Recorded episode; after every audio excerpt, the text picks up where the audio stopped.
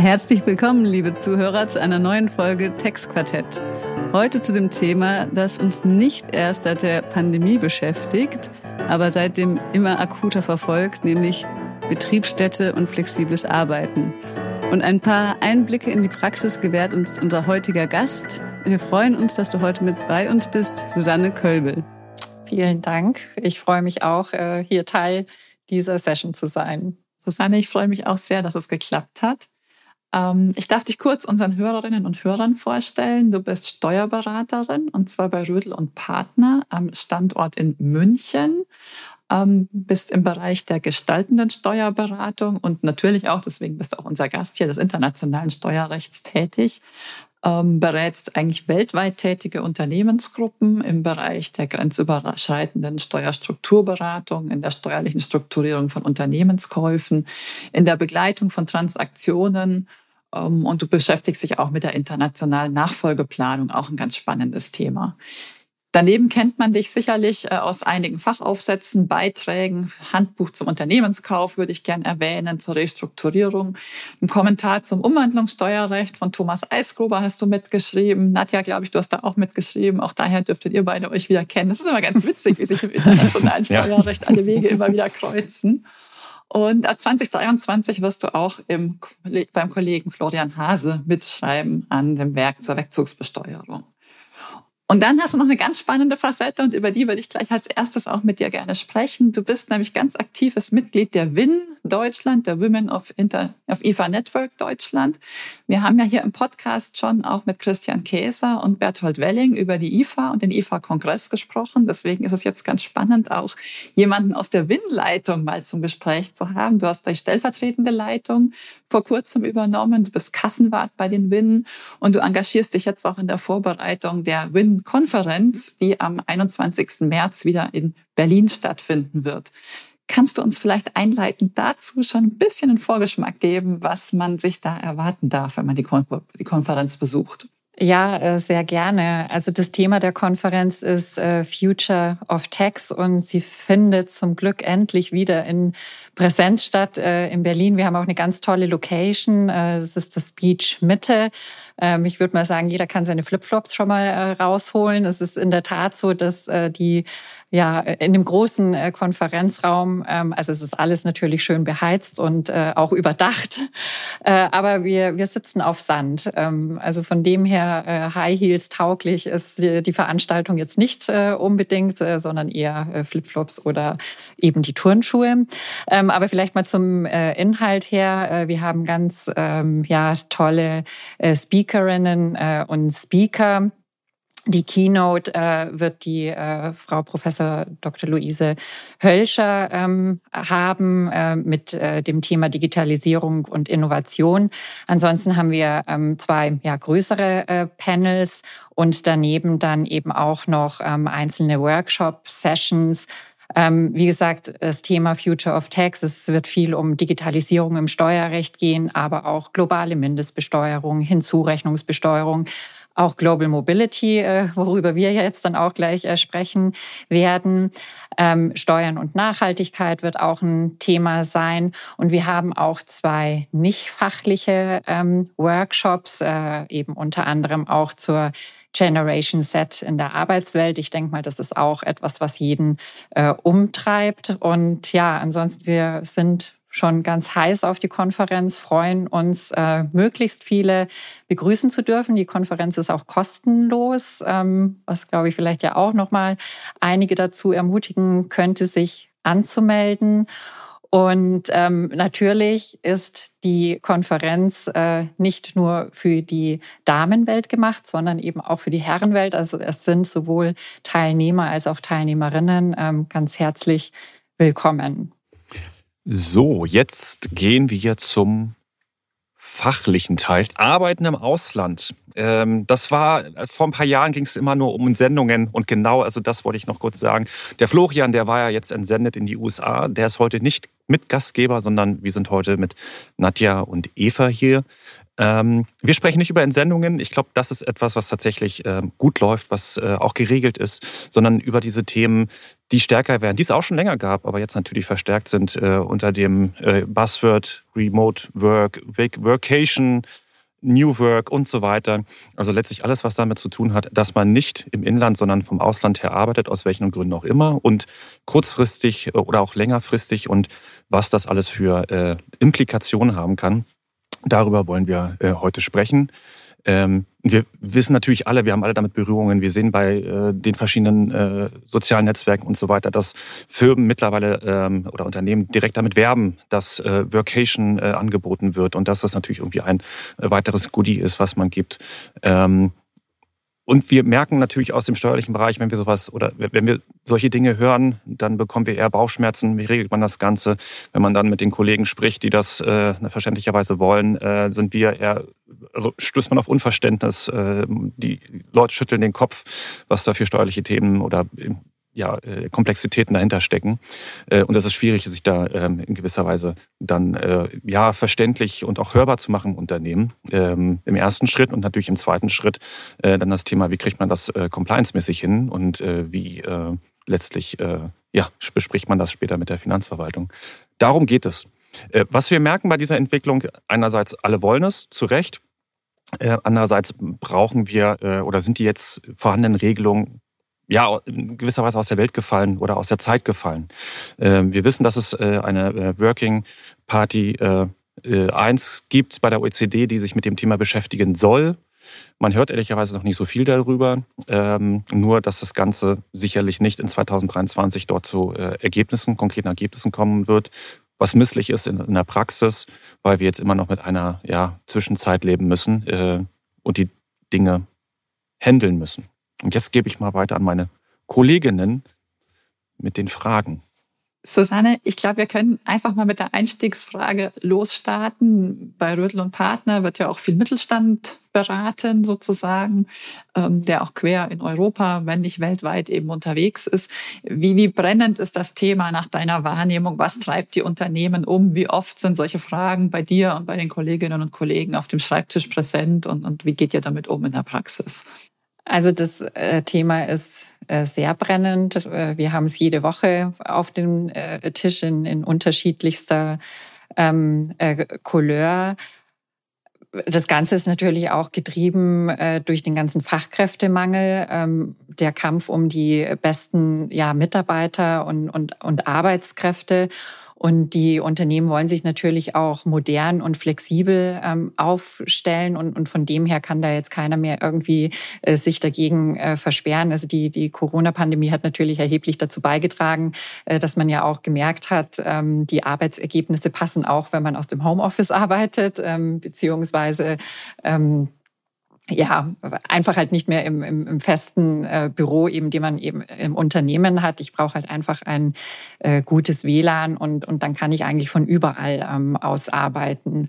Und von dem her ist, ist dieser Punkt äh, nicht mehr äh, greifbar, dass man sagt, Arbeitsergebnisse äh, passen nicht, wenn ich nicht im Büro arbeite. Und Unternehmen können sich dem dann eben auch nicht mehr ähm, versperren und wollen das auch nicht mehr, weil sie einfach merken, wir brauchen Mitarbeiter, wir, wir müssen attraktiv äh, bleiben und von dem her ist es wirklich ein, ein Thema, äh, wo die Unternehmen jetzt verstärkt äh, eben auch herangehen und sagen, okay, ich muss das anbieten, ähm, weiß aber, da sind gewisse Risiken mit verbunden. Und da ist eher die Frage, äh, welche Risiken sind das, habe ich die eben alle im Blick. Ja, kannst du da vielleicht einen kleinen Überblick geben, welche Fragen stellen sich die Unternehmen in dem Zusammenhang, welche Risiken identifizieren sie? Also es, ähm, man muss sagen, die Themen, die sind ja oftmals bei HR aufgehängt, ähm, weil das diejenigen sind, die ja auch die, die Arbeitsverträge äh, machen. Und, und somit ist natürlich erstmal das arbeitsrechtliche Thema immer äh, im Vordergrund.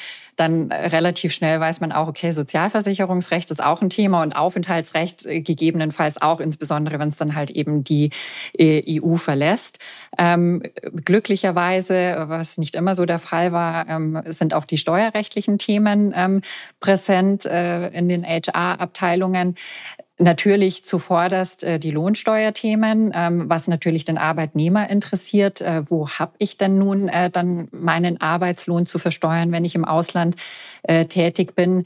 Dann interessiert natürlich den Arbeitgeber auch, habe ich irgendwelche Pflichten, was den Lohnsteuereinbehalt betrifft? Muss ich mich irgendwo am Ende im Ausland registrieren ähm, oder kann das vielleicht auch für mich jemand übernehmen? Ähm, was so nach und nach auch bei den Unternehmen ähm, ankommt oder bei den ja, verantwortlichen Abteilungen ist, ähm, es geht ja nicht nur um den Arbeitnehmer, sondern es kann ja auch um den Arbeitgeber äh, gehen, dass auch der ja Themen haben könnte, wenn ein Arbeitnehmer im Ausland tätig wird. Also sprich eben Stichwort Betriebsstätte. Und ich glaube, das ist so ein Thema, das war ja vor, vor fünf Jahren vielleicht noch nicht so auf dem Radar, aber das wird jetzt immer äh, präsenter, je nachdem, wen ich da halt eben im Ausland habe, dass ich da eben Betriebsstättenrisiken ähm, ja etablieren kann. Ja, dem Thema Betriebsstätte, dem wollen wir uns gleich noch ähm, genauer widmen. Aber vielleicht zuvor noch aus deiner Beobachtung, ist das Thema internationales Homeoffice, ist das eher ein Thema für den ja, grenzüberschreitenden Bereich mit den Nachbarstaaten oder ist das, ähm, betrifft das auch Länder, die sozusagen um die ganze Welt verteilt sind? Oder ist es beides? Und was, was hängt, sozusagen, welche Konsequenzen hängen damit zusammen? Also ich würde sagen, ähm, wir sprechen jetzt immer vor Corona, nach Corona. Aber also vor Corona war es äh, vielleicht schon noch eher so in, in dem äh, grenznahen äh, Bereich. Also man kennt ja auch die ganzen Grenzpendlerregelungen, die es eben in einzelnen Doppelbesteuerungsabkommen ähm, gibt. Aber wie ich schon eingangs gesagt habe, nachdem man gemerkt hat, okay, ich brauche einen Laptop und irgendwie ein funktionierendes WLAN, ähm, ist es also definitiv kein ähm, grenzüberschreitendes Thema mehr oder, oder im grenznahen Bereich, sondern weltweit. Und, und wie gesagt, betrifft dann eben auch den ähm, ja, indischen ITler ähm, oder der halt sonst wo äh, sitzt in irgendwelchen Drittstaaten, also nicht nur EU-Staaten. Und wie gesagt, es ist auch gepaart und, und das merken wir sogar auch halt bei uns im Unternehmen. Man will den besten Mitarbeiter haben und ähm, oder man nicht nur den besten, sondern man braucht eben die die Fachkräfte, die Experten und dann ist es mittlerweile egal, wo der sitzt. Hauptsache, ich bekomme den mit seinem Know-how. Vielleicht noch die Frage wirklich sehr grob und als Mittelwert von all deinen äh, Mandanten, die du hast. Wo stehen die jetzt so zwischen 1 bis 10 zwischen ich habe das Thema verstanden, also wie du auch sagst, das sind ja hauptsächlich die HR-Abteilungen, wo es, wo es als erstes Mal auftritt. Ich habe das Thema verstanden bis am Ende, also die perfekte Welt, Prozesse sind implementiert, ähm, äh, es ist, gibt, also man ist vollkommen compliant und das, sicherlich ist irgendwas dazwischen. Aber sind wir noch so am Anfang oder sind wir jetzt schon so in einer Phase, das haben alle verstanden und äh, sind auch schon Prozesse implementiert? Wie siehst du das? Also Prozesse implementiert, das sind dann schon die, die, die wirklich sehr, sehr weit sind. Und es sind mit Sicherheit auch die Großen, die, die da regelmäßig ähm, äh, mit zu tun haben. Aber ich würde mal sagen, ähm, um, um diese Kategorie eins bis zehn, also so eins, ich habe noch gar nichts gemacht und zehn, äh, ich bin schon völlig ähm, ausgestattet, würde ich zwischen fünf und zehn ähm, ansiedeln. Und dann kommt es einfach auf die Größe ähm, des Unternehmens an, ob die überhaupt Prozesse ähm, implementiert haben. Je größer das Unternehmen ist, umso, umso mehr äh, lohnt sich ein Prozess auch dann in digitaler Art und Weise. Je kleiner es ist, wenn, wenn ich nicht so viele äh, ja, Mitarbeiter habe, die, die ich da ins Ausland schicke, ist jetzt der falsche Begriff, aber der im Ausland tätig ist, dann ähm, ja, geht man halt etwas pragmatischer an die Sache ran. Und ob das Ganze hält, werden wir erst in zwei, drei Jahren dann sehen, ne? wenn die Finanzverwaltung genau. ein bisschen ja. tiefer einsteigen. Also Matthias, ich kann dir sagen, aus Sicht der Finanzverwaltung, zumindest der deutschen Finanzverwaltung, Zehn. Thema tatsächlich ein Zehner-Thema, ja. Mhm. Mhm. Und zwar, wir haben es ganz kurz schon gestriffen, seit der Corona-Pandemie, seitdem ja die deutsche Finanzverwaltung auch mit den wesentlichen Nachbarstaaten diese Konsultationsvereinbarungen geschlossen hat, um während der Corona-Pandemie die pandemiebedingten ähm, Verzerrungen sozusagen abzumildern. Aber nachdem die Corona-Pandemie ja jetzt mehr oder weniger beendet ist, man zumindest Homeoffice nicht mehr allein auf pandemische Beschränkungen äh, zurückführen kann, ähm, ist klar, dass wieder die alten DBA-rechtlichen Regelungen zählen mit dem entsprechenden Konsequenz, dass äh, Arbeitnehmer möglicherweise in zwei Staaten dann steuerpflichtig werden, wenn die Grenzpendlerregelungen nicht mehr passen. Also beispielsweise zwischen Deutschland und Österreich ist das der Fall mit vielen tausend registrierten Steuerfällen. Und das ist für die Praxis schon ein Hot Topic. Und nicht nur aus Sicht der Finanzverwaltung, sondern vor allem auch aus Sicht der betroffenen Arbeitnehmer, die eben da in entsprechende Risiken fallen oder nicht vom Homeoffice Gebrauch machen können, was in diesen Zeiten eben dann auch irrsinnig ist. Ne? Mhm. Also von daher ist das ein Zehner-Thema. Aber wir werden wirklich sehen müssen, wie man dauerhaft damit umgehen kann, ohne die Bürokratie da ins Unendliche zu treiben. Aber Nadja hat es ja schon angedeutet, wir wollten eigentlich gar nicht nur über die Lohnsteuer sprechen. Wir wollten auch ein bisschen die größeren Themen, die Betriebsstättenthemen in den Blick nehmen. Ähm, da kommen wir ja von der althergebrachten Definition, dass wir ein gewisses Grad an Beständigkeit brauchen und äh, dem Unternehmen eine gewisse Geschäftseinrichtung zur Verfügung stehen muss. Ähm, und dass wir jetzt mal gucken müssen, wie das auf das Homeoffice passt oder eben nicht passt und wie Remote Working sozusagen einzuordnen ist. Ähm, deswegen würden wir jetzt eigentlich, Susanne, gerne mal über das Thema Betriebsstätten sprechen, das du ja auch aus Sicht der Arbeitgeber schon angerissen hast. Welches Risiko stellt sich bei diesem Thema? Betriebsstätte? Ja, nein, vielleicht. Und ich glaube, das ist genau dieses vielleicht. Wann kommen wir in eine Betriebsstätte? Wann, wann haben wir sie, wann haben wir sie nicht? Genau, also ähm, man muss ja, ich sage mal, auch verschiedene Arten äh, der Betriebsstätte unterscheiden. Aber fangen wir jetzt wirklich mal ähm, ganz einfach mit, mit dem Homeoffice und dem Remote äh, Working eines ganz normalen Arbeitnehmers ähm, an. Äh, wie Eva ja schon einleitend ähm, gesagt hat, Betriebsstättendefinition, ich glaube, die kennt halt jeder. Ich brauche eine feste Geschäftseinrichtung, durch die die äh, Geschäftstätigkeit eben eines Unternehmens ganz oder teilweise eben ausgeübt wird.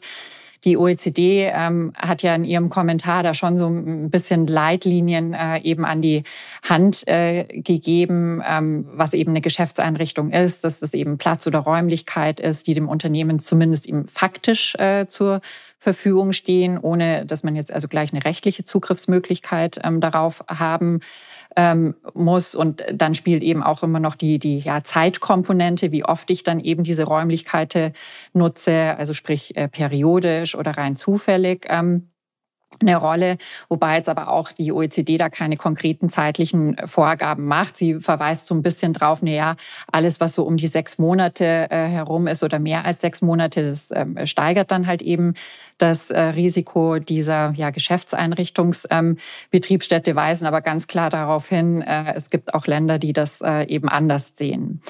Ähm, man muss mal vielleicht grundsätzlich festhalten, Homeoffice heißt jetzt nicht gleich automatisch, ich habe eine Betriebsstätte. Ähm, wie gesagt, diese gelegentliche Nutzung, die ja, ist, ist unproblematisch. Was man dann eben herausarbeiten kann, ist, wenn Sie eben ständig für die Ausübung der Geschäftstätigkeit ähm, zur Verfügung steht oder halt eben genutzt wird, ähm, dann habe ich eben, ich sag mal, so einen Aspekt der Betriebsstätte ähm, äh, erfüllt und äh, ganz, ähm, ja, insbesondere, wenn eben das Unternehmen von der Person verlangt, also vom Arbeitnehmer, diesen Ort äh, des Homeoffice für die Ausübung der Geschäftstätigkeit eben ähm, zu nutzen. Also man sieht hier schon, dass die OECD mit ihren Leitlinien da auch sehr ja, restriktive ähm, Vorgaben ähm, hat bei der Annahme eben ähm, des Homeoffice. Und man kann eben auch hier schon sagen, auf, auf Basis eben dieser ähm, Äußerungen der OECD, dass ja das privat veranlasste Homeoffice-Aufenthalt im Ausland also jetzt nicht eben ähm, zu der Annahme einer festen Geschäftseinrichtung ähm, führt, weil, wie gesagt, es ist privat veranlasst äh, und ähm, also maßgeblich ist einfach hier, ob der Arbeitgeber äh, ja das Ganze wünscht und vielleicht eben auch noch fördert. Und je mehr er sich äh, das wünscht, beziehungsweise auch schon ähm, fordert, bin ich dann halt eben näher dran an äh, dieser faktischen ähm, ja, Verfü oder Einflussmöglichkeit, die dann eben zur äh, Betriebsstätte führen kann. Ich glaube, interessant ist es auch mal so ein bisschen die deutsche Sichtweise, nämlich dann dazu zu, äh, zu sehen. Ähm, Deutschland ähm, kennt, sage ich jetzt mal, diese Homeoffice-Betriebsstätte nicht, weil die äh, ganz klar sagt, ähm, was der Arbeitnehmer in seiner Wohnung macht, ähm, da habe ich keinen Einfluss drauf und da habe ich keine Verfügungsmacht äh, äh, drüber. Ähm, und das ist eben auch so ein bisschen das Problematische in den grenzüberschreitenden Fällen. Ähm, es gibt Länder, wahrscheinlich kommen wir da auch gleich nochmal drauf zu sprechen, äh, die sagen halt, ich habe eine Homeoffice-Betriebsstätte und Deutschland sagt, nee, ich habe keine Und das ist natürlich der äh, Traum eines jeden ähm, Steuerpflichtigen, zwei unterschiedliche Auffassungen zu haben, die dann im Zweifel irgendwo in der Doppelbesteuerung landen. Ja, das ist genau die Diskussion, die wir in der, in der, in der Praxis ja immer sehen. Ne? Deutschland sagt dann immer, habe ich Verfügungsmacht oder nicht? Und macht das auch so ein bisschen daran fest, äh, habe ich dem also wie du richtig sagtest, ne, ähm, hat der, also arbeitet der Arbeitnehmer aufgrund des Wunsches des Arbeitgebers von dort aus oder stelle ich dem eigentlich ein Büro oder einen Arbeitsplatz zur Verfügung und er nimmt den nicht in Anspruch, sondern entscheidet sich aus eigenen Gründen, äh, den in Anspruch zu nehmen.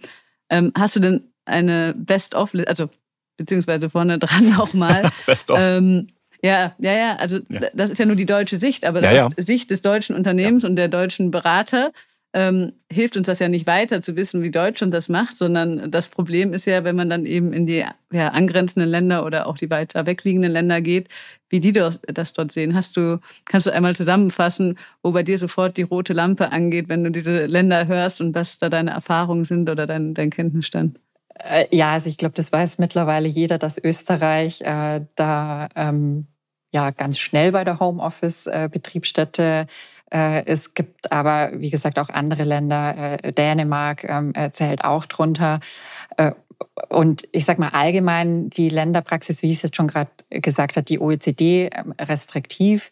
Die ausländischen Finanzverwaltungen, was man eben mitbekommen hat, die sind da ja im Durchschnitt nicht so restriktiv. Die sehen das Ganze etwas ähm, ja, weitergehender, insbesondere das Thema Verfügungsmacht des Arbeitgebers. das wird da eben schneller bejaht. Also klar, es gibt eben einmal immer das Verlangen äh, des Arbeitgebers. Ich glaube, dann ist man relativ schnell eben äh, im Homeoffice, aber so wie Österreich, äh, wo schon, wenn das in Abstimmung mit dem Arbeitgeber ist oder ein Dulden ähm, des Arbeitgebers ist und wie gesagt, Österreich, wenn man dann da halt schon mehr als 25 Prozent im Homeoffice äh, sich befindet, dann habe ich da eine Betriebsstätte. Und das wäre halt eben bei einer Fünf-Tage-Woche, dann bin ich mit zwei Tagen dabei. Da gibt es ja auch so ein ähm, österreichisches BMF-Schreiben ne, mit den 25 und 50 Prozent. Ähm, lustigerweise hatten, hatten wir das in der Praxis auch. Und dann denkt man ja, naja, so richtig OECD-konform ist das nicht. Aber ich sehe bei unseren Mandanten, und vielleicht hast du da auch äh, Erfahrungen, gemacht, dass die nicht besonders erpicht darauf sind, dort das einmal überprüfen zu lassen. Also ich hatte mich mit österreichischen Kollegen ausgetauscht und die hatten sich mal mit Richtern dazu ausgetauscht aus Österreich und die sagten, nee, wenn mir so ein Fall äh, vorgelegt würde, dann würden wir das ganz klassisch nach den Kriterien abprüfen und wir halten das nicht für ein geeignetes Abgrenzungskriterium 25 Prozent. Wir haben aber noch keinen Mandanten gefunden, der irgendwie sagt, alles klar, das möchte ich jetzt einmal durchexerzieren weil es halt im Regelfall immer nur ein, zwei Mitarbeiter sind. Hm, nee, das, also bei uns das äh, äh, Gleiche. Also da wollte es auch noch keiner durchexerzieren. Und ähm, ja, es ist dann halt immer die, die Frage, ähm, muss wahrscheinlich Finanzverwaltung mal weghören, ähm, wie compliant verhalte ich mich halt eben äh, oder, oder nehme ich halt vielleicht auch eine Doppelbesteuerung einfach in Kauf, weil sie vielleicht dann doch überschaubar ist, weil man muss mir dann überlegen, okay, was, was ordne ich der Betriebsstätte zu, wenn das halt ein normaler Mitarbeiter ja. ist. Be bevor wir zu der genau der Frage kommen, die wollte ich nämlich auch einmal ansprechen, äh, wollte ich noch kurz sagen, in Dänemark ist es so, dass es genau, also dass es jetzt ein Text-Ruling gibt, was wohl veröffentlicht worden ist, bisher auf Dänisch, aber demnächst übersetzt. Äh, da war ein Fall, ein CEO, der in Norwegen CEO ist, dort zwei Tage arbeitet und drei Tage im Homeoffice in Dänemark wo dann die Dänen sagen, das ist auch ein äh, Betriebsstättenfall in Dänemark. Also genau andersrum, drei Tage Dänemark führt auch zur Betriebsstätte. Aber genau die Frage ist dann, was passiert eigentlich, wenn ich eine Betriebsstätte habe? Was, was ist die Konsequenz? Also das eine ist natürlich, äh, ich muss sie anmelden im Zweifel. Ich äh, muss dann auch gucken, äh, wie der Mitarbeiter dann versteuert wird und Sozialabgaben leistet und so weiter. Aber ertragssteuerlich, wie du sagst, Susanne, was ordne ich dem eigentlich zu? Was ist, was ist eigentlich, also wie teuer wird das Ganze? Also wenn man mal so ein bisschen dann davon ähm, ausgeht, äh, klar, Hilfs- und Nebenrechnung und alles, was ich eben äh, machen muss, aber so wahnsinnig viel kann ich halt dem Mitarbeiter nicht zuordnen. Also das, das ist dann schon die Frage, gehe ich da halt dann äh, Cost Plus rein, ohne jetzt hier der Verrechnungspreis-Experte zu sein. Also wenn, wenn das ein, ein Mitarbeiter ist, der, was weiß ich, im, im fünfstelligen Euro-Bereich ähm, verdient oder, oder lass es auch den sechsstelligen Euro-Bereich sein und, und vielleicht am Ende eine One-Man-Show ist, dann glaube ich, hat man am Ende mehr Compliance-Kosten als das, das Thema, was an Steuern bei rumkommt. Ja, und kippt das irgendwann? Also kippt das dann schon bei einem, in Deutschland würden wir sagen, leitender Angestellter, das passt nicht ganz, bei einem Mitarbeiter, der wichtiger ist, Mittelmanagement, also dass man da nicht mehr Cost Plus anwenden kann, kippt es am Ende dann bei einem, äh, also bei einem Kollegen, der auf dem C-Level ist, ob nun CFO, äh, CEO, was auch immer, wahrscheinlich sogar da nochmal abhängig, welche Funktion der hat. Kommt man irgendwann raus aus dem oder muss raus aus dem äh, äh, Cost Plus und dann sagen, ja, wir müssen da irgendwie einen Profit Split anwenden? Wo man sich dann fragt, also wie viel Anteil hat dann so ein CEO, der in Dänemark oder in Österreich sitzt, allein äh, an, an der Gesamtwertschöpfungskette des Unternehmens. Da wird es wahrscheinlich dann richtig schwierig und äh, äh also ein Risiko auch, das bei Länders anerkennen. Aber ich glaube, du sagst, also solange, solange, es Mitarbeiter sind, die nicht einen wesentlichen Einfluss haben auf die Wertschöpfungskette, würde ich auch mal mit Cosplus argumentieren. Genau, nee, nee. Und, und je mehr das ist dann halt eben, ähm, ja, je mehr Risiko sie eben übernehmen, je mehr Einfluss ähm, äh, sie haben, äh, ja, dann wird es natürlich irgendwann brisanter. Ähm, und äh, insbesondere, wenn die dann natürlich auch äh, ja, entsprechende großvolumige Verträge dann äh, vielleicht auch abschließen. Aber dann sind wir vielleicht auch schon ja, einfach bei, bei anderen äh, Themen, wo man sich noch am Ende fragen muss, habe ich noch den Ort der Geschäftsleitung irgendwie in Deutschland? Aber fangen wir mal, wie gesagt, erst etwas äh, äh, kleiner an, eben mit den ganz normalen Betriebsstättenproblematiken. Aber äh, klar, es wird irgendwann natürlich umfangreicher, ähm, je verantwortungsvoller die Position ist. Und vielleicht muss man das Ganze auch im Zusammenhang mit der neuen Funktionsverlagerungsverordnung sehen, wo ja dieser äh, ominöse Satz äh, drin steht, auch ein Teil einer Funktion. Und wenn wir jetzt denken, Funktionen sind personenbezogen, haben wir eigentlich da auch gleich ein Thema mit Exit-Besteuerung. Ne? Mhm. Mhm. Ja. Je nachdem, was der gute Mensch dann dort macht. Absolut. Vielleicht auch nochmal die Frage, wenn das Ausland schneller bei einer Betriebsstätte ist und Deutschland da ja doch eine andere Ansicht hat wegen Unverletzlichkeit der Wohnung und so weiter, ähm, kann ich, wenn ich im Ausland davon ausgehen muss, ich habe eine Betriebsstätte, das äh, Thema dann doch für mich etwas sicherer gestalten? Indem ich sage, na, ich versuche die Betriebsstätte dann im Ausland, auch wenn es nur eine Person ist, so, na, Substanz ist schwierig, äh, weil es nur eine Person ist, aber trotzdem so stabil wie möglich zu machen, dass auch die Deutschen anerkennen, dass es eine Betriebsstätte ist? Also das äh, kann man, äh, ich mal, auf jeden Fall machen. Man kann ja ein Büro anmieten im Ausland und dadurch dann halt eben eine, eine feste Geschäftseinrichtung ähm, ja tatsächlich ähm, äh, begründen. Dann übernimmt eben auch die Miete ähm, der äh, Arbeitgeber. Es wird dann vertraglich vereinbart, ähm, äh, du musst das machen und im Inland steht dir kein Büro zur Verfügung. Also man, man kann genauso wie man es verhindern könnte, ähm, auch entsprechend dann halt eben was dazu beitragen, dass man eben auch aus deutscher Sicht eben eine Betriebsstätte dann hat. Matthias, in den großen Fällen, weil du den C-Level angesprochen hast, CEO, CFO, und ähnliche Personen. In den großen Fällen wird es teilweise über ein Vorabverständigungsverfahren gelöst, schon vor der Corona-Pandemie. Also wenn ich im Konzernbereich unterwegs bin und habe da ein Vorstandsmitglied, das im Ausland irgendwie auch entsprechend tätig sein möchte.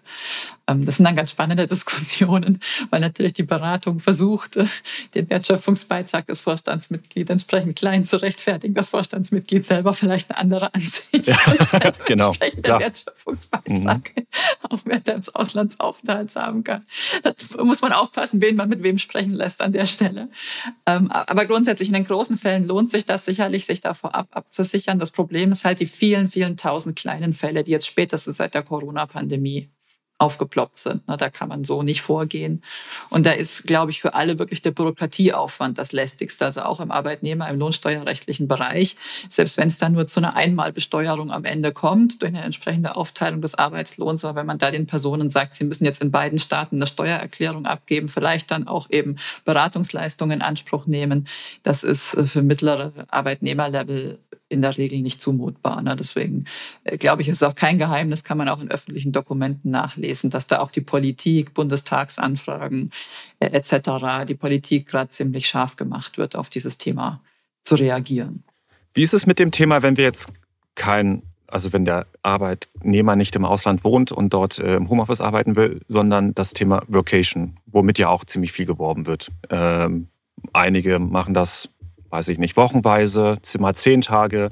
Andere sind da, glaube ich, ein bisschen, bisschen aggressiv, was heißt aggressiv, sportlich unterwegs und sagen, ja, wir bieten unseren Mitarbeitern bis zu 30 Tagen äh, im Ausland an zu arbeiten äh, und ähm, äh, die Arbeitszeit an den Urlaub heranzuhängen. Ähm, was ist so dein Eindruck, Susanne? Ähm, wo, wo ist da so ein gutes Mittelmaß? Wie weit kann man da gehen, ohne große Risiken einzugehen? Welche, welche Länder ähm, sind da eher weniger Risiko? Wobei wir auch wissen, jedes Land oder jede Konstellation mit Deutschland ist natürlich auch wieder individuell zu prüfen. Aber was, wie ist da gerade so, so die Marktlage? Also was, was wir äh, mitbekommen, oder ich meine, wir fragen ja dann auch äh, oder binden unsere ausländischen Büros ja entsprechend ein, erarbeiten ja auch Richtlinien ähm, für Unternehmen. Ähm, Viele beschränken es eben auf Länder innerhalb der EU, weil man dann zumindest auch so ein bisschen vom Sozialversicherungsrecht her, ähm, sage ich mal, abgestimmt äh, ist. Und äh, viele beschränken ähm, die, die Dauer der Workation ja so zwischen ein und zwei Monaten. Also so, da kann man eben noch ähm, äh, ganz gut mitleben. Ähm, es ist aber natürlich schon darauf zu achten, ähm, oder was dann auch regelmäßig in, in, den Leitlinien, Richtlinien so ein bisschen drinsteht, ist, dass natürlich dieser Auslandaufenthalt, äh, der ist nicht betrieblich veranlasst. Also es ist ein ausdrücklicher Wunsch ähm, natürlich des, des Arbeitnehmers, äh, der eben hier in seinen privaten Räumlichkeiten, also sprich schon vielleicht eben Hotel oder Ferienwohnung ähm, arbeitet, äh, aber definitiv jetzt auch nicht irgendwie in einer Einrichtung des Unternehmens bei der Tochtergesellschaft im Ausland. Ähm, das, das sind so Themen, die auf die zu achten ist. Und natürlich auch kann es nicht sein, dass der ähm, Arbeitgeber äh, die Kosten für die Ferienwohnung ähm, über übernimmt. Also das sind so Leitplanken, die da auf jeden Fall ähm, festgelegt werden sollten. Und dann, ja, je nach ähm, ja, Level wieder des Arbeitnehmers äh, ist halt schon hier auch die Empfehlung, keine Abschlussvollmacht, keine Involvierung äh, in die Anbahnung oder Abschluss von irgendwelchen Kundenverträgen. Und wenn es jetzt der super wichtige ähm, Vertrag ist, der unbedingt in diesem Zeitraum abgeschlossen werden muss, ja, dann muss man sich halt vielleicht auch mal ins Auto in den Flieger setzen und dann halt eben nach Deutschland ähm, fahren, um das dann dort eben vor Ort zu erledigen. Aber so EU ist, ich sag's mal, unproblematisch. Ähm, und äh, dann so dieses zwei Monate, das ist so, was sich so ein bisschen herauskristallisiert hat. Stichwort, muss man sich ins Auto setzen und vielleicht mal zurückfahren, um den Vertrag zu unterzeichnen. Vertreterbetriebsstätte. Vertreterbetriebsstätte liegt ja vor, wenn der Arbeitnehmer gewöhnlich Verträge im Namen des Unternehmens abschließt. Ähm, bei einem Vertrag ist das vielleicht noch nicht der Fall, aber wo ziehen wir die Grenze zwischen einem unabhängigen Vertreter und einem abhängigen Vertreter, der dann als Betriebsstätte im internationalen Steuerrecht behandelt würde. Ähm, ja, genau, das ist äh, eben ein gutes Stichwort, die Vertreterbetriebsstätte, die es ja eben auch gibt. Und daher immer die Frage ähm, nach der äh, Gewöhnlichkeit. Ähm, da hat sich ja auch die, die OECD so ein bisschen Gedanken darüber gemacht, wann, wann ist etwas gewöhnlich, wann ist es eben nicht mehr äh, gewöhnlich. Ich glaube, festzuhalten ist, ist ja definitiv mal, ähm, dass das ganze Thema ähm, während äh, Corona-Pandemie, wo wir wirklich teilweise ja auch nicht reisen äh, durften, wo von Regierungen irgendwelche ähm, Beschränkungen vorhanden waren oder aufgrund von Gesundheitsmaßnahmen gesagt wurde, nee, geht nicht. Also es sind eher die außergewöhnlichen äh, Ereignisse, ähm, wo ich jetzt keinerlei Thema eben mit Vertreter Betriebsstätte habe. Auch wenn ich mal irgendwo vorübergehend ähm, anwesend bin, dann ist das eben auch nicht als gewöhnlich ähm, äh, zu werten. Wenn ich mich aber irgendwo mal ähm, ja mehr als sechs Monate ähm, aufhalte ähm, und, und irgendwo auch wieder diese äh, Regelmäßigkeit habe, ähm, dann bin ich halt eben schon ja in, in dieser Gewöhnlichkeit äh, drinnen. Und man muss natürlich auch ähm, darauf achten, ich meine, jetzt wieder Corona hin oder her, wenn ich äh, vorher schon Verträge und dergleichen ähm, äh, abschließen konnte, äh, dann war ich jetzt, sage ich mal, durch die Corona-Pandemie jetzt auch nicht safe. Äh, und auch wenn ich mich dann danach weiterhin ähm, so verhalte, dass ich halt eben die Verträge im Ausland abschließe, dann äh, ja, war ich während Corona sozusagen auch nicht safe. Also ähm, es, die, dieser eine Vertrag, klar, ist mit Sicherheit ähm, äh, zu wenig. Aber wenn ich eben eine leitende Position habe, dann bin ich da halt eben schon sehr schnell ähm, äh, drinnen. Es ist immer diese sechs Monate, die äh, dort eben ja angesprochen werden. Ähm, ein ganz interessanter Aspekt, wenn ich den mal noch ähm, erwähnen darf oder was ja auch so ein bisschen diskutiert wird, ist die Frage, Schadet es mir denn überhaupt, wenn ich im Ausland einen Vertrag unterschreibe, ähm, den Vertrag, den ich aber unterschreibe, ähm, gar nichts mit dem Ausland zu tun hat? Also sprich eben so das Thema, die, der Marktbezug zum ähm, Aufenthaltsstaat. Also wenn es jetzt halt eben äh, ein Vertrag ist, der nur rein Deutschland äh, betrifft, tut's denn dann überhaupt weh, wenn ich den eben im, im Ausland äh, unterschreibe? Und ich glaube, da gehen so, so ein bisschen die Meinungen äh, auseinander. Ich ähm, gehe mal ganz stark davon aus, dass die Finanzverwaltung äh, das Ganze ähm, Thema ja nicht so äh, teilen wird. Da ist es egal, ob es Bezug zum Ausland hat oder also sprich zum Aufenthaltsstaat oder eben nur ähm, äh, zu Deutschland. Aber äh, das ist also wäre jetzt zumindest mal so ein bisschen mein Wunsch, der dann hoffentlich auch ähm, ja in, in der Working Party der OECD beleuchtet wird. Habe ich dann ein vertreter Betriebsstättenthema oder nicht? Vielleicht noch die kurze Frage. Ähm, jetzt haben wir mal gesprochen von, von den äh, Personen, die Abschlussvollmacht haben und so weiter. Äh, betrifft das aber auch ohne Abschlussvollmacht die gesamte Einkaufsabteilung, die also ne, als Betrieb, also als, als äh, Job Description Vertragsverhandlungen aller Verträge haben, wenn die im Ausland sind? Muss man die eigentlich ausnehmen aus solchen Vocation-Regelungen? Es ist halt immer die Frage, ob man sie gleich ausnimmt äh, oder ob man halt, ich sag mal so ganz klare Do's and Don'ts äh, äh vorgibt für den Zeitraum äh, eben der äh, Workation. Ähm, also ich, ich brauche definitiv jetzt nicht immer diese Abschlussvollmacht. Also da hat sich ja auch so ähm, ja die Meinung der OECD eben weiterentwickelt. Es gibt zwar noch viele äh, ja alte DBAs, sage ich mal, wo eben auf diese Abschlussvollmacht ähm, eben abgestellt wird. So die Auffassung der OECD und wo sich ja auch schon viele Länder halt eben angeschlossen haben, ist, wenn ich natürlich den Vertrag komplett ausgehandelt habe und vorbereitet habe äh, und eigentlich nur noch die Unterschrift äh, drunter muss, dann brauche ich auch keine Abschlussvollmacht, sondern dann ist schon dieses Aushandeln ähm, der Verträge das, was eben zu einer Vertreterbetriebsstätte ähm, führen kann. Also wie gesagt, ich, ich brauche nicht dieses, ähm, ja, also man kann auch von der faktischen Abschlussvollmacht dann eben sprechen. Aber ich bin in der Praxis komplett bei dir. Also wenn man die ausnimmt, die Kollegen, das kann man nicht erklären. Also außerhalb des Steuer- nee, nee. und Sozialversicherungs- oder nur Steuerbereich letztlich, die, die verstehen überhaupt nicht warum. Also die sagen einfach, das ist eine unfaire Behandlung. Also ja, und, und es sind ja, also wir haben einfach diesen Fachkräftemangel und, und den Kampf um, um die besten ähm, Arbeitnehmer. Und wenn ich dann noch einen äh, in einer tollen Position oder halt einfach in einer höher angesiedelten Position haben möchte, dann, dann hat der halt erst recht kein Verständnis. Also warum jetzt ich nicht? Und ähm, ja. aber ja. Aber die Steuerabteilung. Jeder, äh, ja. Weil wir dann genau. sagen, wir sind nicht, wir sind nicht wichtig. Wir ja, machen genau. nur hier so ein bisschen ne, Support. Ja. Kein das macht die Sache ja, Genau.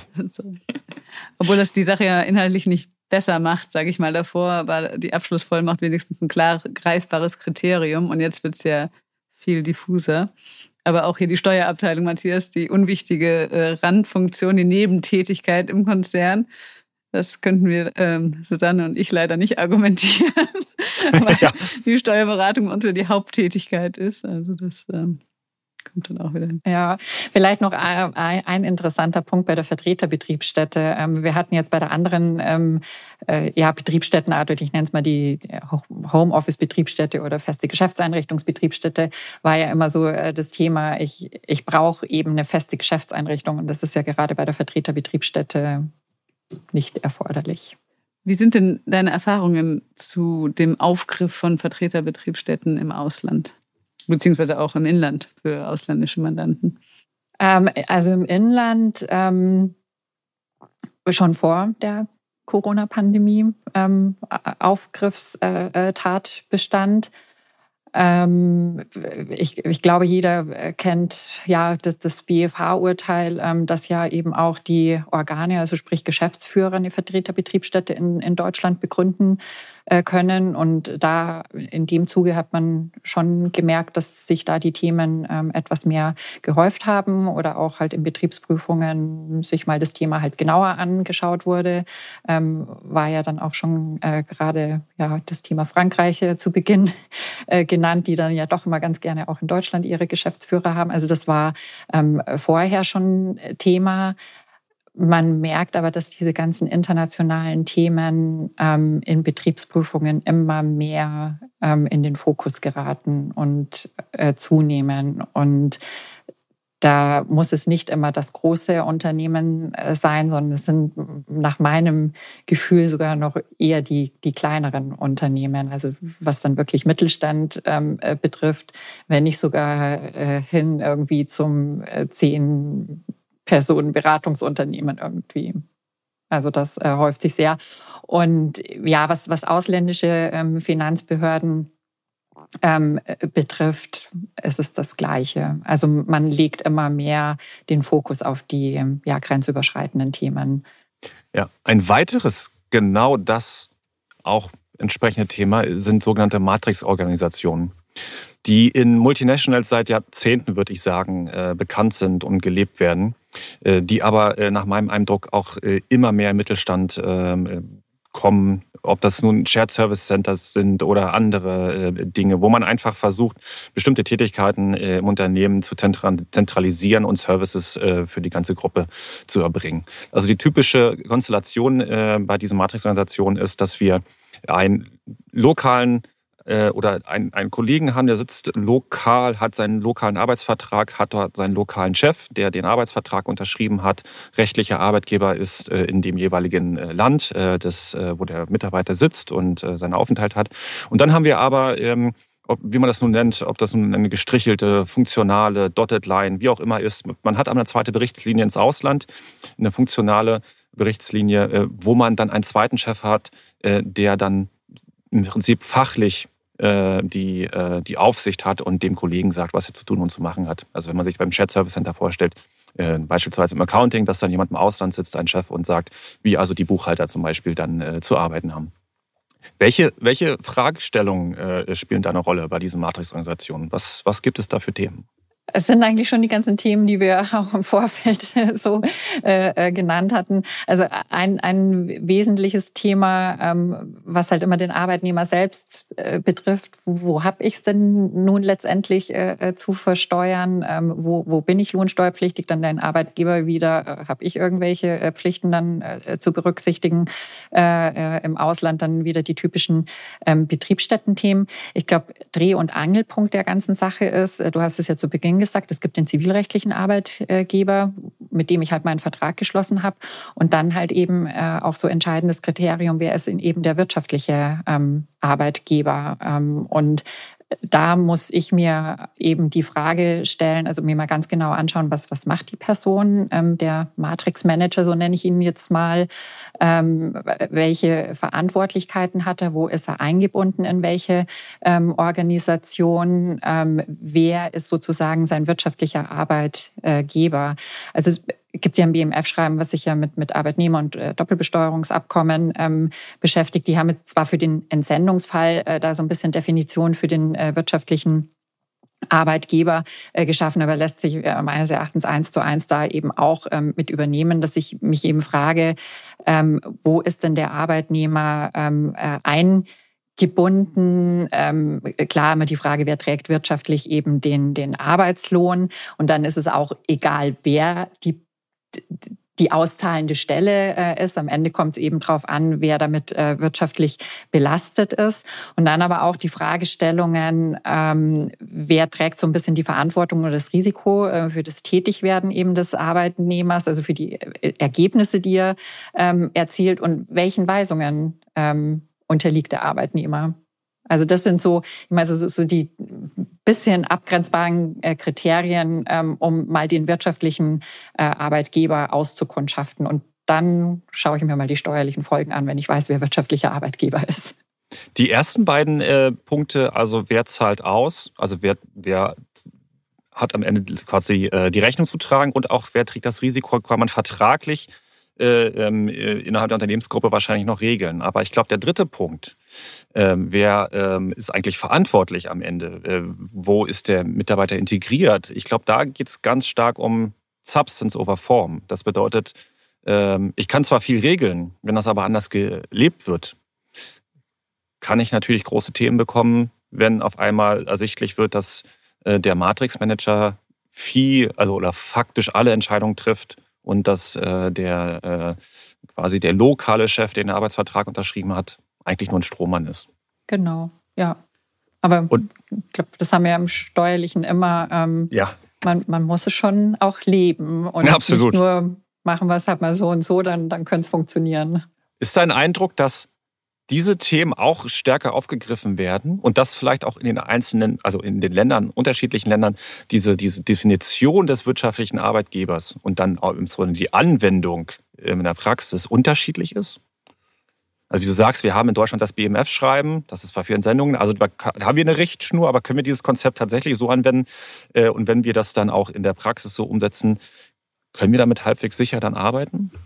Also auch da ist es immer halt eine, eine Einzelfallbetrachtung, ähm, äh, wie die Eva ähm, ja eingehend auch gesagt hat, die großen Unternehmen, die stimmen es im Vorfeld mit den Finanzverwaltungen ähm, ab.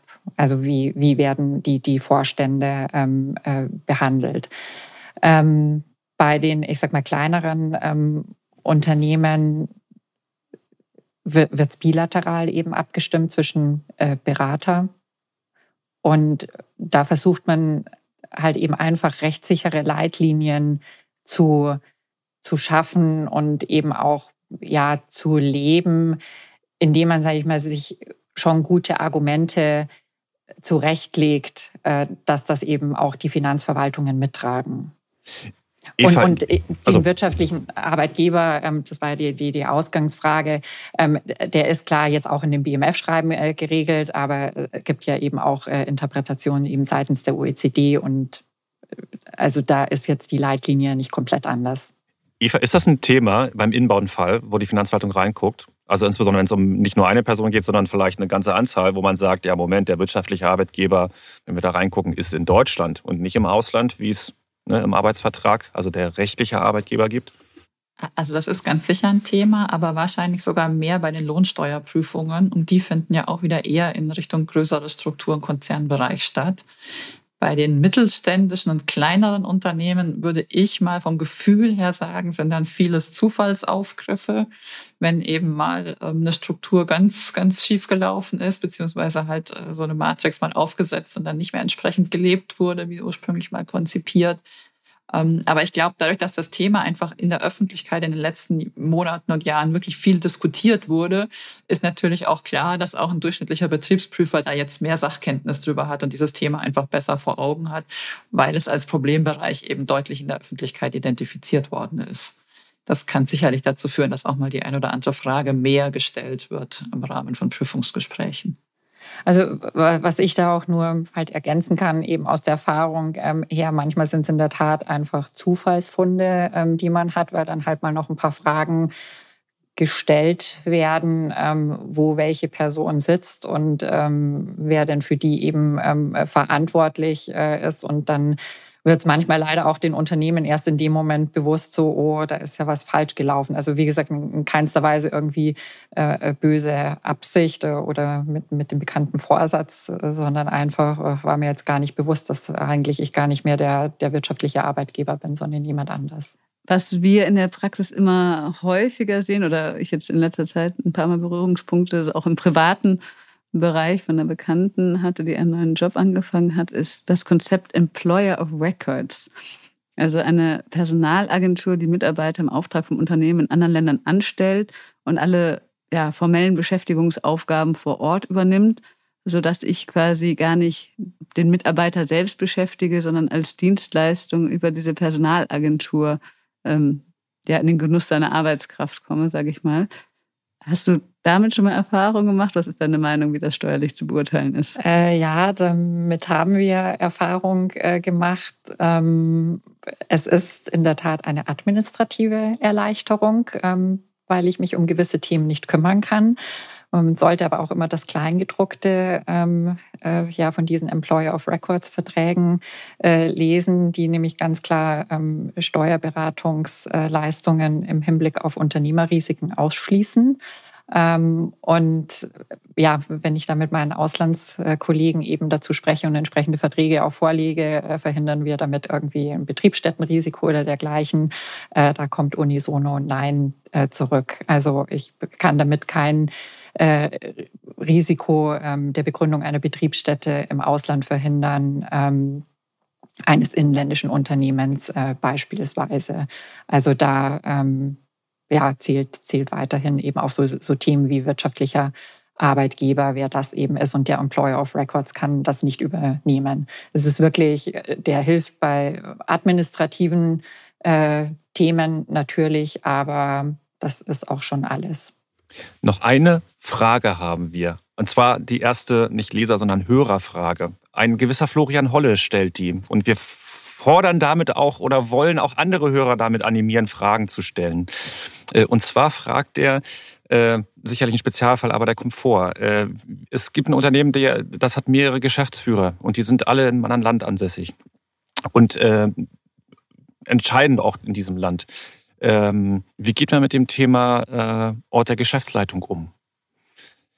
Kann man, ist es lösbar? gibt für alles eine Lösung, sage ich mal. ja, sehr gut. Das sagt der Berater nee. immer. genau. äh, Ob es dann die Lösung ist, die eben allen äh, gefällt. Äh, nehmen wir Spaß beiseite. Ähm, wenn man sich ja mit dem Thema Ort der Geschäftsleitung ähm, äh, betrifft, wenn ich jetzt mal so ein bisschen die deutsche Brille eben ähm, aufsetze, dann ist es ja da eher die Frage, äh, habe ich eine unbeschränkte äh, Körperschaftssteuer und Gewerbesteuerpflicht oder eben halt eine, eine beschränkte ähm, äh, ja, Körperschaft und Gewerbesteuerpflicht. Ähm, und die, den nationalen ähm, Begriff eben Ort der Geschäftsleitung, ähm, da habe ich eben den Ort der Geschäftsleitung, wo eben das Tagesgeschäft stattfindet, also wo die kaufmännische Leitung ist. Und die macht eben den, den Ort der Geschäftsleitung aus.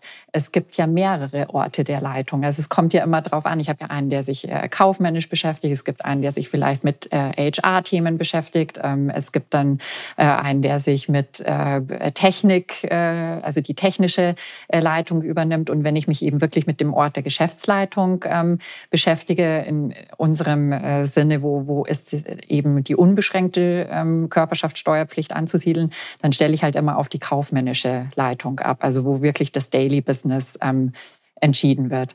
Das heißt, wenn ich jetzt eben hier ähm, ja, vier Geschäftsführer äh, weltweit verteilt äh, habe, dann gucke ich, wer macht denn eben hier die kaufmännische Geschäftsleitung. Und da kann es halt wirklich nur einen Ort der kaufmännischen Geschäftsleitung geben und wo dort eben die Entscheidungen getroffen werden, ist dann eben der Ort der Geschäftsleitung. Wo man dann wieder sagen kann, dass der CFO und der CHRO ja. einfach nicht wichtig sind, auch wenn sie es nicht hören wollen. Ja. Nee, aber auch dort ist dann ähm, ja auch wieder das Interessante äh, beim Ort eben der kaufmännischen Geschäftsleitung, auch hier brauche ich keine feste Geschäftseinrichtung. Also das kann auch eben beim kaufmännischen Geschäftsführer zu Hause sein. Also auch wenn es da eben kein Büro gibt. Ja, danke Susanne. Ich glaube, Florians Frage ist damit bestens beantwortet. Ähm, und herzliche Grüße auch an der Stelle an Florian. Ähm, wir wollen vielleicht noch auf einen weiteren Themenblock springen. Äh, über Matrix-Organisationen könnte man natürlich auch noch länger sprechen, wie über alles. Aber die Zeit äh, sollten wir auch wieder mal versuchen, im Blick zu behalten, auch wenn wir wahrscheinlich schon wieder knapp drüber sind. Wir wollen noch kurz sprechen über den Wegzug ins Ausland, über den Paragraphen 6 ASTG insbesondere, die Entstrickung im ganz Allgemeinen. Also was passiert, wenn ich beruflich bedingt oder auch aus sonstiger Motivation heraus quasi dauerhaft äh, mein Homeoffice es ins Ausland verlagern möchte oder vielleicht auch muss, in vielen Fällen heutzutage vielleicht auch muss. Äh, ich kann vielleicht einleitend sagen, gerade die Wegzugsfälle im Sinne des Sex-ASTG, das waren vor zehn Jahren noch Spezialfälle. Da gab es noch eine Handvoll Fälle pro Jahr. Mittlerweile hat man das Gefühl, es gibt eine Handvoll Anfragen pro Woche äh, aus Sicht der Verwaltung. Aber Susanne, wie siehst du das? Ist das ein Thema bei euch in der Beratung? Und wenn ja, ist es ein großes Thema oder tatsächlich weiterhin eher so eine Nischenfrage? Also ich äh, habe ein bis zwei Anrufe oder E-Mails pro Woche, ähm, also neue Anfragen, die sich äh, mit dem Thema beschäftigen. Äh, liegt wie gesagt, es ist kein Thema, wenn, wenn einer im, im DAX-Unternehmen tätig ist, es sei denn, er hat da halt eine Mitarbeiterbeteiligung eben von mehr äh, als ein äh, Prozent. Ähm, aber das, wie gesagt, das ist gerade ein ganz heißes Thema. Gefühlt will jeder ähm, aus Deutschland äh, irgendwie ähm, weg und, und wie ich es eben äh, gerade gesagt habe, also vielleicht schaut man sich mal ganz kurz die Voraussetzungen eben auch ähm, an. Es betrifft eben natürliche Personen, die innerhalb der letzten zwölf äh, Jahre eben in Deutschland mindestens sieben Jahre unbeschränkt steuerpflichtig waren. Und dann brauche ich eben mindestens ähm, ein Prozent äh, Beteiligung an einer innen- oder ausländischen Kapitalgesellschaft äh, und eben auch innerhalb der letzten fünf Jahre muss ich eben zumindest ein Prozent beteiligt sein. Und ähm, wie gesagt, gerade so im, im, mittelständischen Bereich oder auch im Start-up-Bereich ähm, habe ich dann halt einfach sehr schnell diese 1% ähm, Beteiligung. Das kann eine Mitarbeiterbeteiligung sein, das kann eine Managementbeteiligung sein, aber dann eben auch ähm, das äh, Start-up-Unternehmen oder den Unternehmer, der halt sagt, ach, im Ausland ist ja alles viel, viel äh, schöner und, und wärmer und der eben vielleicht auch gerade sein Unternehmen verkauft hat, aber wieder eine Rückbeteiligung hat, ähm, die mehr als 1% ähm, äh, ausmacht. Ähm, es kann aber auch der, die, die Schenkung an die Kinder im Ausland sein, die dort studieren. Ähm, oder der Erbfall mit Kindern im Ausland, die dort studieren und dann aber auch nicht mehr zurückkommen, weil sie da die große Liebe gefunden haben. Ähm, oder mein Lieblingsthema, die Influencer, ähm, die eben in Deutschland eine GmbH haben und dann jetzt aber auf einmal alle nach Dubai wollen, weil sie sich da unter der warmen Sonne ja viel besser konzentrieren können, die schöneren Bilder machen äh, können und ja auch dann alles sehr prominent ähm, ja auf den Social Media Kanälen auch äh, kundtun, wo sie sich gerade äh, aufhalten. Also da ist wirklich Wegzugsbesteuerung ähm, schon ein sehr großes Thema, mit dem wir beschäftigt sind. Was ich dann noch im Kopf habe, ist, wenn ich darlegen kann, dass ich wieder zurückkommen möchte, dann kann ich, also innerhalb Europas sowieso Stunden, aber äh, dann kann ich, komme ich dann raus? Also insbesondere bei dieser Dubai, äh, bei dem Dubai-Fall? Ja, also ähm, ganz kurz, innerhalb von Europa kommt man mittlerweile auch nicht mehr raus. Mhm. Okay. Oder äh, ähm, da hat sich ja, äh, ja seit ähm, kurzer Zeit äh, oder mittlerweile ist es schon ein Jahr äh, eben her, ähm, wird nicht mehr unterschieden, ob ich äh, innerhalb der EU wegziehe oder ähm, in, in Dritt Länder, also Wegzugsbesteuerung greift immer. Ähm, was die vorübergehende Abwesenheit betrifft, ist es sogar ich sag mal, leichter geworden. Ähm, früher musste ich immer glaubhaft machen, dass ich wieder zurückkehre. Ähm, und das musste dann irgendwo eine ja, berufliche Veranlassung ähm, haben. Das war so der klassische Entsendungsfall. Ich bin für zwei Jahre von meinem äh, Arbeitgeber eben ins Ausland entsendet. Äh, damit kann ich auf jeden Fall ja glaubhaft machen, dass ich wieder zurückkehre. Ähm, jetzt ist die Regelung so, ich muss nur noch die Absicht haben, zurückzukehren und ähm, muss diese Absichtserklärung auch gegenüber dem Finanzamt äh, kundtun. Und dann ähm, würde, sage ich mal, erstmal die Wegzugsbesteuerung ähm, ja dann auch, auch rückwirkend entfallen und ähm, die Stundung, die ich eben über sieben Jahre in Anspruch nehmen kann, die könnte eben auch ausgesetzt werden. Also sprich, dass ich eben nicht diese sieben Raten äh, zu zahlen habe. Ähm, da ist aber in der Tat immer die große Frage, was ist diese Absichtserklärung, ähm, die ich abgeben muss, nur vorübergehend eben weg zu sein? Wie, wie dokumentiere ich das? Also da ist es zwar schön, dass es nur noch eine Absichtserklärung sein muss, aber das ist was, wo wir uns in der Praxis wirklich sehr schwer tun, was da eben akzeptiert wird und auch schon den einen oder anderen Fall jetzt hatten, wo wir einen Antrag eben auf verbindliche Auskunft gestellt haben. Ich warte aber noch auf Antwort. zur verbindlichen Auskunft kann jetzt hier äh, noch gar nichts dazu sagen, weil jetzt einfach die, die Änderung im Gesetz, die ist noch zu, zu jung. Ich weiß nicht, Eva, ob du vielleicht auch was dazu sagen kannst, ob das BMF sich da ähm, näher zu äußern will, wie die Absichtserklärung auszuschauen hat. Also ist ja kein Geheimnis, die Arbeiten am neuen Anwendungsschreiben zum ASTG laufen auf Hochtouren, sind inhaltlich weitestgehend abgeschlossen. Der Draft soll ja dann demnächst öffentlich gemacht werden, in die Verbändeanhörung gegeben werden.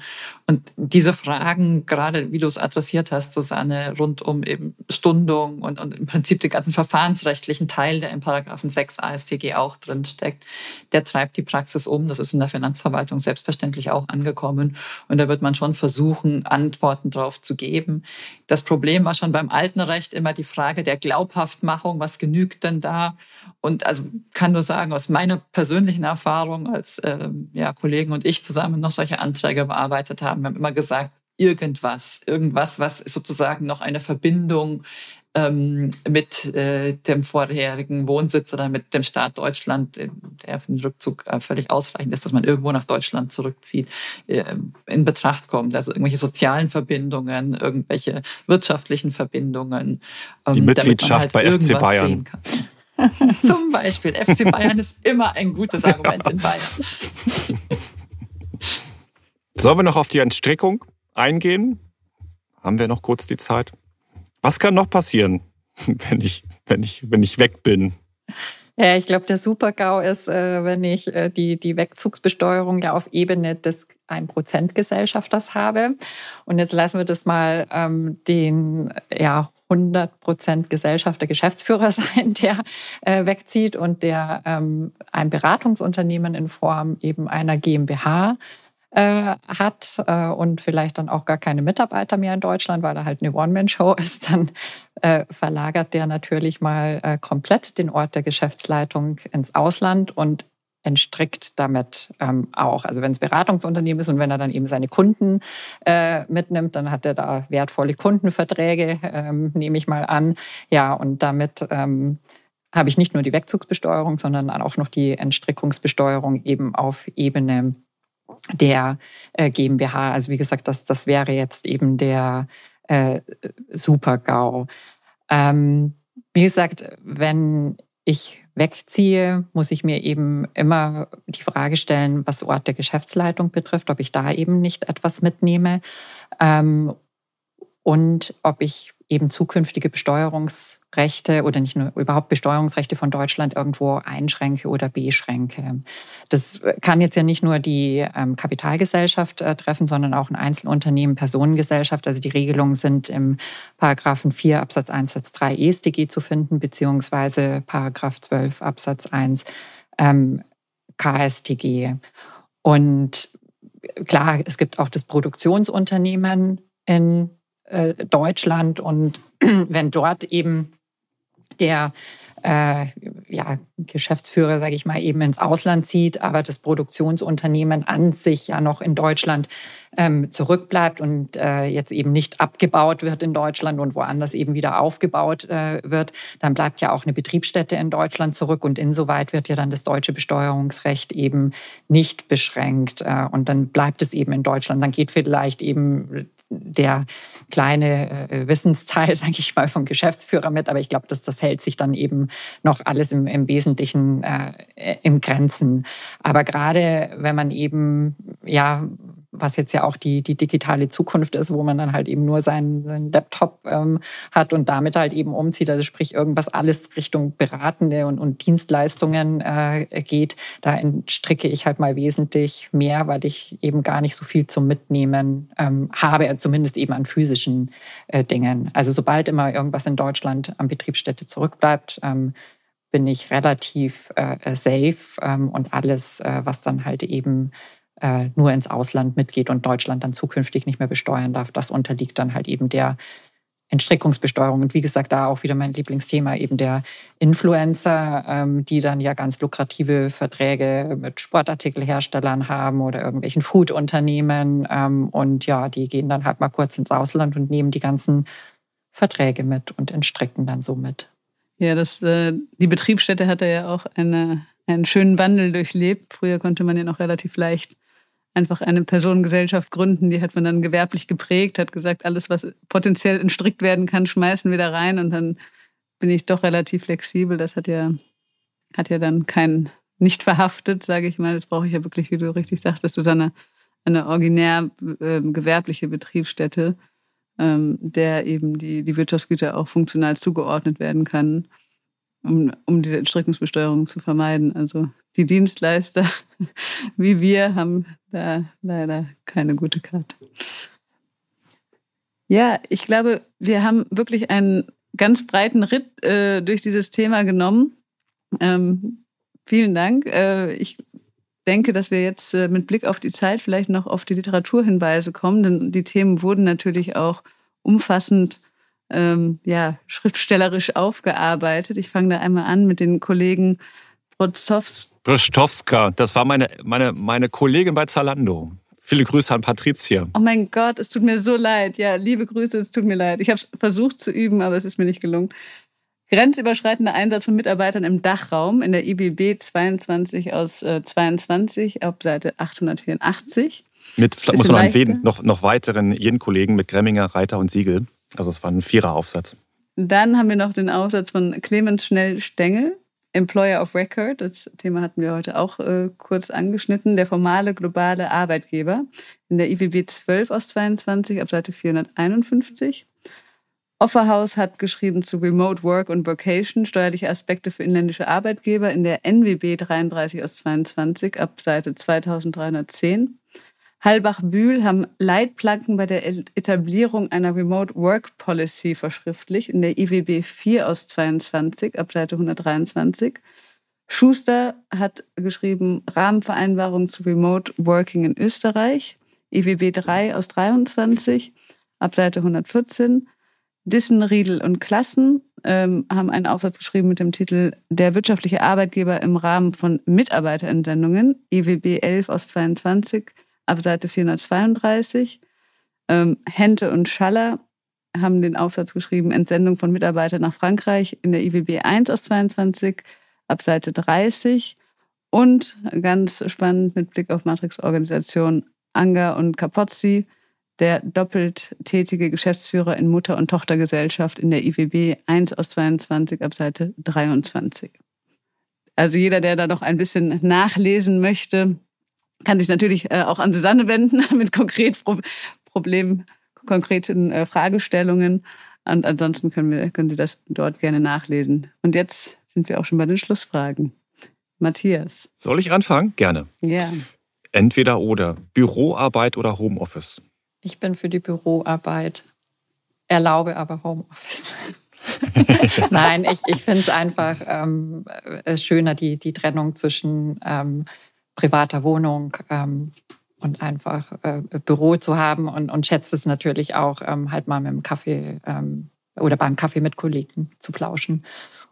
Da bekommt man einfach doch ein bisschen mehr mit. Ja, und auch die Arbeit zu Hause zu lassen, äh, zu Hause zu lassen, die Arbeit im Büro zu lassen, wenn man nach Hause geht. So. Ja, das gelingt nicht immer, aber. Ja. Nächste Frage. Großkonzern oder Mittelstand? Jetzt darf ich natürlich hier nichts Falsches äh, sagen. Also nachdem ja Rödel und Partner ja doch irgendwo den ähm, weltweit tätigen Mittelstand äh, gerne äh, berät, ähm, muss ich sagen, hängt da schon auch mein Herzblut äh, dran, weil man einfach so ein bisschen näher auch an den Firmeninhabern ähm, dran ist, was aber jetzt auch nicht bedeutet, äh, dass ich äh, keine Steuerabteilung in Großkonzernen berate. Aber wie gesagt, Mittelstand ist einfach noch umfassender ähm, zu beraten. Jetzt hast du diese Frage charmant gelöst, liebe Susanne. Die nächste ist fast noch kniffliger, zumindest aus der Perspektive eines Bayern. Oberbayern oder Franken? Äh, ganz klar Oberbayern. Auch wenn unser Hauptsitz äh, von Rödel und Partner in, in Nürnberg ist. Ähm, aber ja, ich bin ja auch in München und nicht in Nürnberg. Also von dem her ganz klar Oberbayern. Ich habe noch eine, die steht nicht auf dem Zettel. Inland oder Ausland? Äh, zum Arbeiten äh, äh, Inland, äh, für den Urlaub auch mal ganz gerne Ausland. Vielen Dank. Danke euch. Es hat wieder mega viel Spaß gemacht. Ich habe ganz viel dazugelernt, insbesondere beim äh, 6 ASTG, wie man auch gemerkt hat an meiner Frage.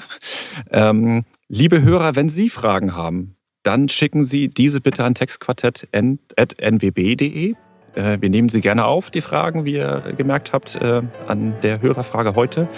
Wir wünschen ja, schönen Tag, äh, bis zur nächsten Folge. Vielen, vielen Dank nochmal an Susanne. Tschüss. Das war das Textquartett, der Podcast zum internationalen Steuerrecht vom NWB Verlag in Zusammenarbeit mit We Are Producers. Bleiben Sie up to date im Steuerrecht unter www.nwb.de.